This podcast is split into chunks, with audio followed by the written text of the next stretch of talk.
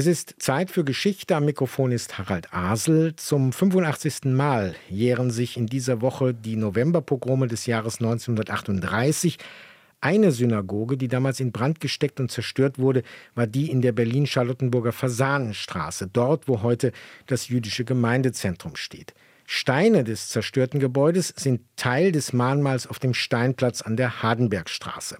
Die Errichtung des Mahnmals vor genau 70 Jahren ist selbst Teil der schwierigen Nachkriegserinnerung an die Pogrome. Und darüber hat Gerd Kühling, wissenschaftlicher Mitarbeiter in der Gedenkstätte Deutscher Widerstand, gerade einen Aufsatz veröffentlicht. Jetzt ist er bei mir im Studio. Hallo. Hallo. Es war das erste Denkmal im Stadtzentrum Westberlins, das an die Opfer des NS-Regimes erinnerte, acht Jahre nach dem Ende des Zweiten Weltkriegs. Wie kam es dazu? Ja, an Denkmälern in der Stadt oder Gedenkstätten war es in der Tat dünn gesät. Äh, Im Jahr davor hatte die Gedenkstätte Plötzensee als erster Gedenkort für Opfer des Nationalsozialismus äh, eröffnet. Aber im Stadtzentrum selber, auf einem frei zugänglichen Platz, gab es äh, noch, noch kein Denkmal. Und da kam der Bund der Verfolgten des Naziregimes ins Spiel, der BVN, eine Organisation von Überlebenden. Und die haben sich dafür eingesetzt, dass an diesem Ort aus Stein der zerstörten Synagoge Fasanstraße ein Denkmal errichtet wird. Und es wurde dann zum 15. Jahrestag der Novemberpogrome am 9. November 1953 eingeweiht. Warum gerade am Steinplatz? Der BVN hatte eine, eine lange Verbindung zum, zum Steinplatz. Im Studentenhaus an der Hardenbergstraße hatten diverse Veranstaltungen des Verbandes stattgefunden. Man wollte auch in der Nähe der Universität, in der Nähe der, der jungen Leute, einer jungen Generation so ein, ein Mahnmal ähm, errichten. Und ein Großteil der Mitglieder des Verbandes kam aus äh, Charlottenburg-Wilmersdorf. Zu diesem Zeitpunkt steht die Ruine der Synagoge in der Fasanenstraße noch. Die ist gar nicht weit weg. Auch das beschreiben Sie in Ihrem Aufsatz und die hat natürlich eine sehr starke emotionale Bedeutung für die Überlebenden. Warum entschied man sich nicht, an dieser Ruine oder sogar diese Ruine zum Mahnmal zu machen? Na, es gab tatsächlich später Überlegungen, will man hier vielleicht ein Mahnmal äh, errichten? Ähm, das wurde dann aber wieder verworfen. Die, die Berliner Gemeinde benötigte zur damaligen Zeit viel dringlicher äh, ja, ein Multifunktionsgebäude, welches man für Veranstaltungen nutzen konnte, auch für, äh, für die Verwaltung nutzen konnte. Und der äh, Bund der Verfolgten des Naziregimes, der zum größten Teil gar nicht aus Mitgliedern äh, bestand, die zur jüdischen Gemeinde gehörten, entschied sich für den Steinplatz. Sie haben schon gesagt, es gab die Erinnerungsstätte Plötzensee. Es wurde auch schon an die Attentäter des 20. Juli erinnert. Andererseits das Luftbrückendenkmal in Tempelhof stand schon und es gab äh, einen Gedenkstein für die Opfer des Stalinismus, auch am Steinplatz. Kann man sagen, dass zu diesem Zeitpunkt, Anfang der 50er Jahre, die Opfer des Nationalsozialismus, besonders die rassisch Verfolgten, einigermaßen marginalisiert waren in der öffentlichen Debatte? Ja, und sie hatten die Befürchtung, noch weiter marginalisiert zu werden. Gerade seit Mitte des Jahres 1952 die Zahl der Flüchtlinge aus der DDR wuchs und wuchs. Ähm, man hatte einfach Sorge, wir geraten gegenüber anderen Opfern der Verfolgung äh, ins, ins Hintertreffen und der Verband wollte ganz klar auch ein, ein Zeichen setzen, nicht nur an die Opfer des Nationalsozialismus zu erinnern, sondern auch die äh, Überlebenden der Verfolgung wieder in den Fokus zu rücken. Sie haben schon diesen Verband erwähnt.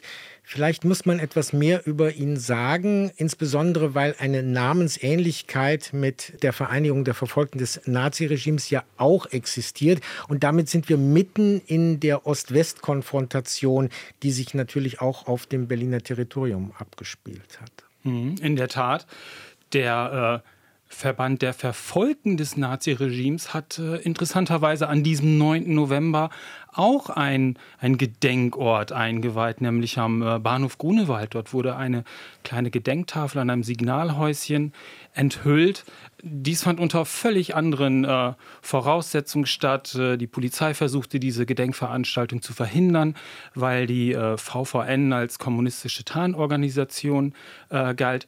Der Bund der Verfolgten des Naziregimes, der am Steinplatz sein Mahnmal einweihte. Er war eine in Westberlin anerkannte Organisation und sah sich äh, seit seiner Gründung auch ganz klar als Gegenstück zur VVN und konnte dann, zumindest mit Unterstützung des Bezirks in Charlottenburg, dann auch dieses Mahnmal errichten. Was heißt im Gegensatz? Was waren die Unterschiede auch in der Bewertung der Geschichte der Vergangenheit? Beide Organisationen setzten sich für die Verfolgten des Nationalsozialismus ein. Äh, Im Zuge des Kalten Krieges wurde der, der VVN auch zu Recht ähm, äh, der Vorwurf gemacht, sie richte sich zu stark an der, äh, an der SED aus, äh, sei Unterstützer der, äh, der DDR. Und wer in diesen Verdacht geriet, hat es schwierig äh, in Westberlin. Und mit den Auseinandersetzungen um diesen Verband, dass zum Beispiel auch keine Entschädigungszahlungen an VVN-Mitglieder geleistet wurden, traten dann auch immer mehr Mitglieder aus dieser Vereinigung aus, schlossen sich anderen Verbänden an und viele von ihnen landen auch beim BVN. Dass es solche Mahnmale gibt, ist immer auch Menschen zu verdanken, die sich dafür besonders einsetzen. In Ihrem Aufsatz schildern Sie etwa Werner Zeden. Beschreiben Sie mal dessen Motivation, beschreiben Sie mal dessen Rolle. Werner Zeden war langjähriger Vorsitzender des Verbandes äh, des, des BVN gehörte seit der Gründung des Verbandes 1946 äh, zu dieser Organisation und er hatte eine ganz besondere Verbindung zur Fasanstraße auch, denn er lebte mit seiner Familie in der Zeit des Nationalsozialismus in der Fasanstraße Nummer 16. Mit seinen Eltern lebte er dort. Das ist direkt gegenüber der Synagoge Fasanstraße. Und äh, er wurde Zeuge wie am 9. November, der Nacht vom 9. auf 10. November, die Synagoge angesteckt wurde, verwüstet wurde, was erst später äh, deutlich wurde, was er erst später in Tagebuchaufzeichnungen und in Aufsätzen offenbarte. Auch in den letzten Kriegstagen nutzte er die, äh, die Keller der zerstörten Synagoge als, als Versteck, als, als Schutzraum, als zum Beispiel auch die Rote Armee auf, äh, auf Berlin vorrückte dieses Mahnmal war immer auch eine Provokation, denn es wurde immer mal wieder beschmiert, es wurden die Schrift entfernt, auch noch in den 70er Jahren. Was erzählt dieser Vorgang über die Geschichte der Bundesrepublik, die Geschichte Berlins nach 1945? Na, es erzählt keine, keine gute Geschichte, weil immer wieder die, die Bronzebuchstaben mit der Widmung äh, gestohlen wurden, ähm, entschied man sich Ende der 60er Jahre dazu, eine, eine Bronzeplatte anzubringen, diese fest zu verschrauben. Auch das schützte das Denkmal nicht.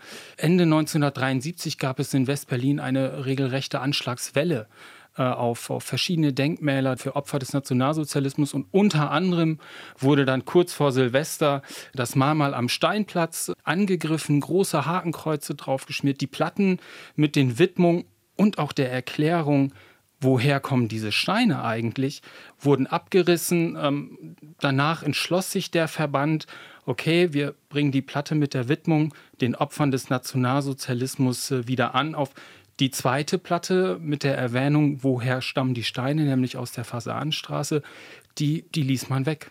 Seit Jahrzehnten ist das der Zustand, den wir heute am Steinplatz beobachten können. Vielen Dank, Gerd Kühling, wissenschaftlicher Mitarbeiter der Gedenkstätte Deutscher Widerstand in Berlin. Sein Aufsatz von der zerstörten Synagoge Fasanenstraße zum Mahnmal am Steinplatz ist in der Oktoberausgabe der Zeitschrift für Geschichtswissenschaft erschienen. Das war Vergangenheit aus der Nähe betrachtet. Danke fürs Zu- und Weiterhören, sagt Harald Asel. RBB 24 Inforadio vom Rundfunk Berlin-Brandenburg.